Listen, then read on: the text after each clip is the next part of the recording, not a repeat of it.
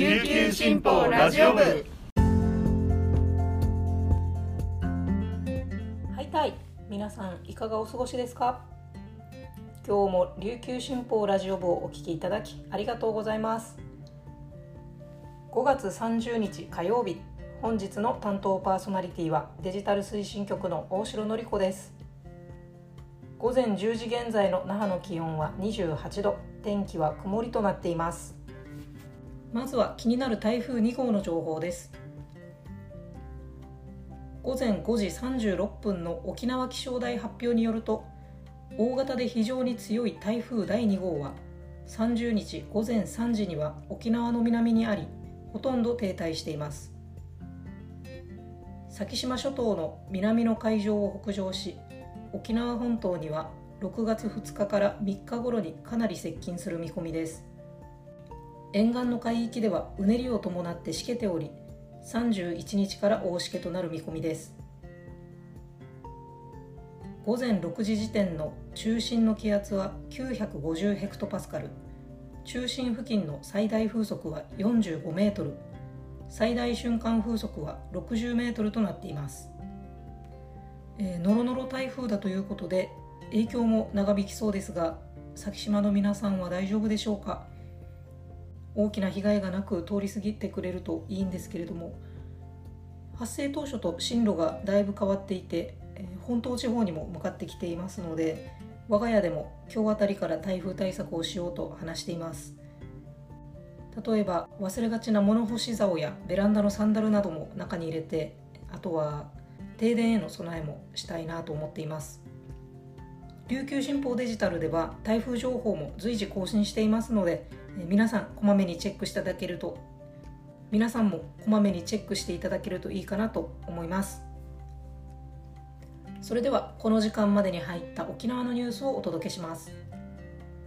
はじめのニュースです。プロバスケットボール B リーグで初優勝を飾った琉球ゴールデンキングスの桶谷大ヘッドコーチや選手チームスタッフらが29日横浜から沖縄に帰ってきました。那覇空港では100人を超えるファンが出迎え「ゴーゴーキングス!」と声を上げて選手らを祝福しました。空港内でセレモニーも開かれ選手らに花束が手渡されました。桶谷ヘッドコーチは18年のヘッドコーチ人生で本当に強いチームができた誇りに思うと挨拶。キャプテンの田代直樹選手は苦しい時期をみんなで乗り越えてきた結果が最後に実を結んでくれた。支えていただいた皆さんの存在に感謝したいと思いを述べました。岸本隆一選手は沖縄をもっと元気にをスローガンに掲げてきたが沖縄の持つ力を日本中に発信できたと思う。飛行機を降りてたくさんの方に出迎えられる中で優勝を実感したと語りました。続いてのニュースです。北朝鮮が人工衛星の発射を予告したことを受け沖縄防衛局や陸上自衛隊航空自衛隊の担当者らが29日県庁を訪れ対応を説明しました。部品落下への対応を念頭に置いた先島諸島への地対空誘導弾パトリオット PAC3 の展開に関連し石垣島では陸上自衛隊石垣駐屯地の外にあるパイヌ浜の新興地区に展開する考えを説明し理解を求めました。県の担当者は駐屯地の中に展開してほしかったと話し住民生活への影響を踏まえ対応を検討する考えを示しました。民間地での展開は今年3月に開設された石垣駐屯地敷地内で工事が続いていることが理由だといいます。最後のニュースです。20日に開催された G7 広島サミット2日目のワーキングランチで石垣島近海の本マグロが使用されました。このマグロは5月9日に石垣島南方の海上で釣り上げられ11日に八重山漁協で水揚げしたものです。各国首脳から「美味しかった」「ありがとう」などの感想が料理担当者に寄せられたといい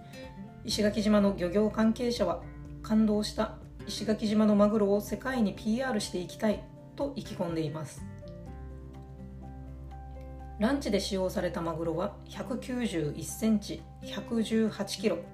石垣近海で取れるマグロにしては小ぶりでしたが脂の乗りが良く赤身が締まっていたそうです。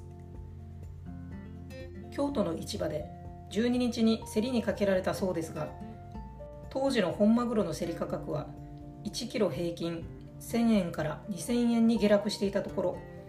このマグロは脂の乗りなどが評価され1キロ3000円の値がついたということです。今日紹介した記事の詳しい内容は琉球新報のニュースサイトにてお読みいただけますのでぜひアクセスしてみてください。それでは今日も皆さんにとって素敵な一日となりますように今日も頑張っていきましょう。チューンチバティーチャビラヤータイ。